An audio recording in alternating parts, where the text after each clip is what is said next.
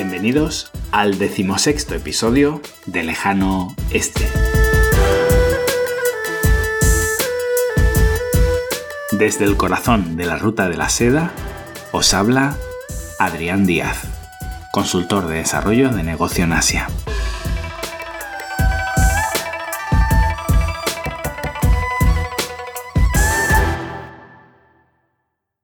Quedan solo unos días y el joven Wang escribe su carta a los Reyes Magos. Este año quiere un balón, la camiseta de su ídolo, LeBron James, recién fichado por los Lakers, y unos patines con música y luces. Pero la carta no acaba ahí. Aprovechando que vienen los Reyes, pide también repuestos para su bicicleta, chocolate de importación, cosas para el cole, un broche para su abuela y así hasta 10 páginas. Claro que las páginas ya no son como las de antes. En el año 2018 ya no utiliza lápiz ni papel. Wang no llegó a conocer a los Reyes Magos y jamás celebró nada el 6 de enero. En cambio, sí cree en algo mucho más cercano. Taobao y la posibilidad de comprar todo lo que imagine a precios increíbles durante 24 horas. Esto ocurre el 11 del 11 cada año. Es el día de los solteros, de ahí tanto uno. Un día en el que tradicionalmente los jóvenes solteros salían a ligar y las discotecas se llenaban. Las plataformas online empezaron a ofrecer ofertas de productos para solteros, para alegrar la vida a aquellos que no tenían una pareja. Y de ahí se llegó a la locura actual.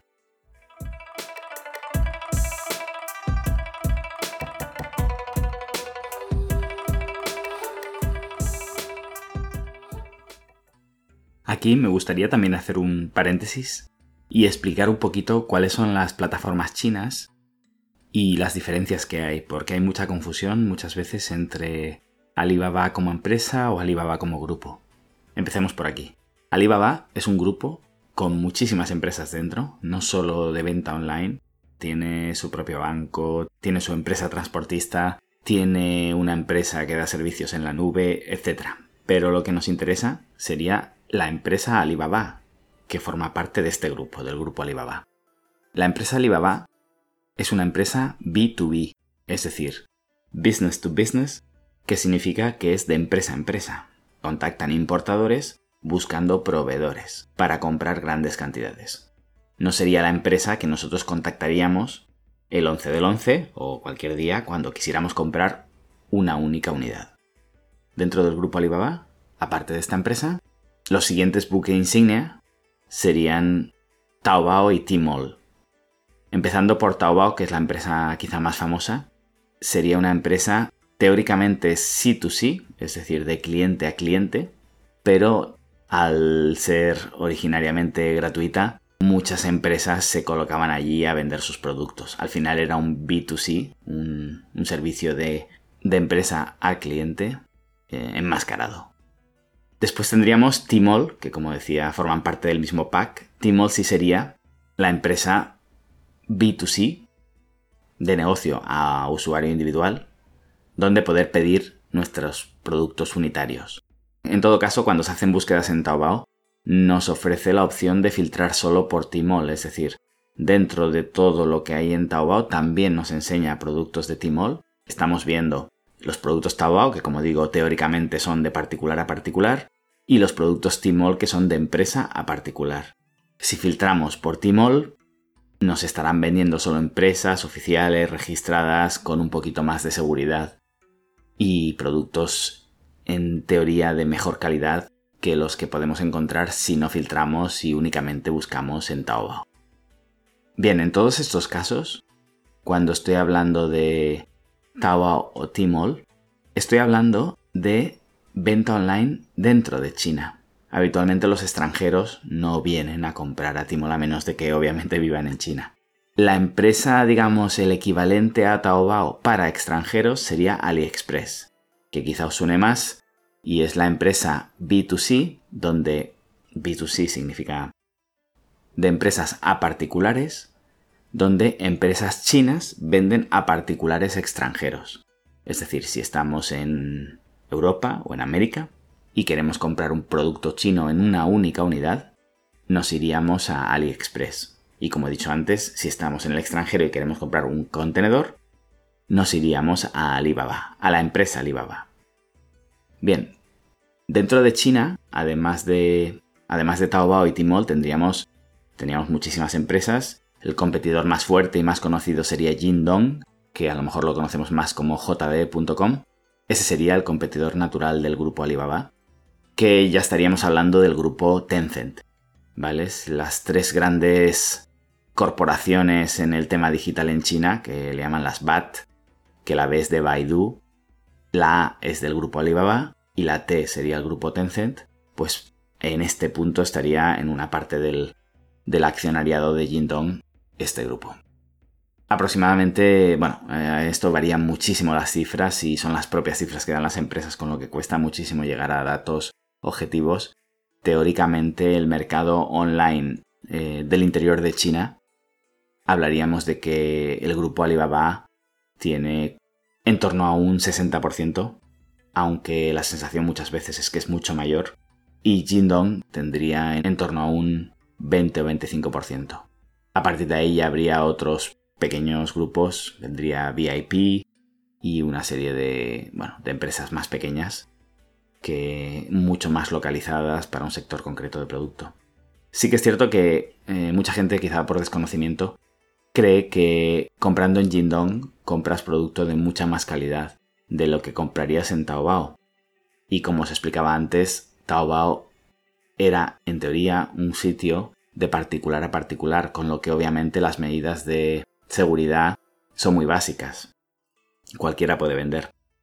Esto no pasa en Tmall. Aunque pienses que vas a encontrar mejores productos en Jingdong que en Tmall, la realidad es que la mayoría de marcas tienen tienda en ambas plataformas. Por muy bien posicionado que estés en Jingdong, con los porcentajes de cuota de mercado que os acabo de contar, obviamente es muy difícil renunciar a Alibaba. Y ahora sí, desde hace un tiempo estas plataformas sí que están ya compitiendo ferozmente y, están pidiendo exclusividad. Es decir, si tú abres una tienda en Jingdong, te exige Jingdong que ya no la puedas abrir en Alibaba.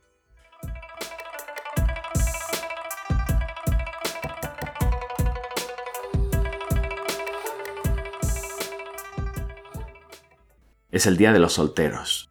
Es el 11 del 11. El año pasado se llegaron a unas ventas de 24 mil millones de dólares. Solo ese día. Este año, como sucede cada año, se batirá el récord y se prevé unas cifras que, para que os hagáis una idea, si juntáramos las ventas que se dan en Estados Unidos durante el Black Friday y el Cyber Monday, combinadas, y lo multiplicamos por 4, todavía no se llegan a las cifras de las ventas del 11 del 11 en China. China es ya hace años el mayor mercado del mundo online, dejando ya muy atrás a Estados Unidos. Pero es que el 11 del 11 hace temblar el planeta. Las empresas se preparan para este día durante meses. Algunas de ellas venderán en un solo día de un 20 a un 40% de sus ventas anuales. Y los clientes también nos preparamos. Vamos acumulando productos en el carrito de la compra, nos apuntamos los precios para poder ver los descuentos que nos harán el 11 del 11 y así poder ejecutar las compras con las mejores ofertas. Con mucho cuidado de las estafas. Muchas empresas eh, aprovechan ese día para subir precios y jugar con las ventas que serán espectaculares sea cual sea el precio. Esta es la nueva versión de los Reyes Magos en el siglo XXI. Igual que los padres aprovechaban las cartas de sus hijos para ir comprando los regalos en los días anteriores, los Reyes Magos chinos analizan todos esos datos que dejamos en el carrito de la compra intentando aprovisionarse para el gran día. Se hacen estadísticas, además de todo lo acumulado en el carrito, el número de clientes antiguos, de qué provincias vienen, cuál es su poder adquisitivo, qué compras hacen habitualmente, es decir, el mayor cálculo posible para estar preparado para ese día. Las empresas online doblan turnos, triplican personal. Es muy importante el servicio de atención al cliente. Los almacenes se desbordan. Las empresas transportistas también contratan. Pero es que el nivel de escasez de mano de obra es tal que los familiares ese día ayudan, ya sean jubilados, niños, todo el mundo ayuda. Es un día tan importante que incluso trabajadores de otros sectores se vuelcan en el sector de la venta online, ya que pueden obtener salarios mucho más altos por un día de trabajo de lo que pueden obtener en una semana de trabajo en, su oficio habitual. Una anécdota que siempre cuento y que, y que me produjo un shock la primera vez que, que lo organizamos en nuestro departamento de venta online, cuando preparando el, el 11 del 11, desde agosto, que empezábamos a prepararlo, llegábamos a un acuerdo con un cibercafé para reservarlo solo ese día por cualquier eventualidad que pudiera suceder.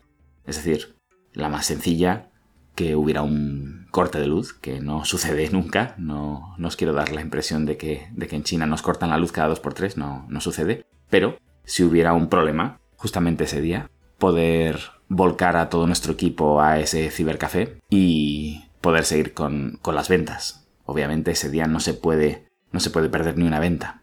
La atención al cliente es fundamental. Los que siguen viendo a China únicamente como la fábrica del mundo, quizá están en esa situación donde los árboles no le están dejando ver el bosque, porque tenemos que pensar que además de ser la mayor fábrica del mundo, es ya, con muchísima diferencia, el mayor mercado del mundo. Y si hay un día en el que confluyen estos dos puntos, el mayor productor del mundo y el mayor mercado del mundo, es el 11 del 11. Y los días posteriores, nuestro pequeño Wang verá con lágrimas en los ojos cómo los Reyes Magos chinos le van trayendo todo lo que pidió. Y Occidente lo mira con esa mezcla de incredulidad e incomprensión que lleva en sí todo lo que ocurre en China. Da la sensación que no nos afecta. Veremos este año si la guerra tarifaria afecta las cifras, si se vuelven a batir récords pero la sensación es que es un gigante que sigue y sigue imparable. Y pese a que me encantaría seguir contando anécdotas, eh, permitidme que lo deje aquí. Debo yo también seguir escribiendo mi carta a los Reyes Magos. Os dejo con el eslogan que utiliza Alibaba en referencia a este día tan especial. Si no puedes disfrutar el día con la persona que amas, al menos disfruta el día con las cosas que amas. Gracias y hasta pronto.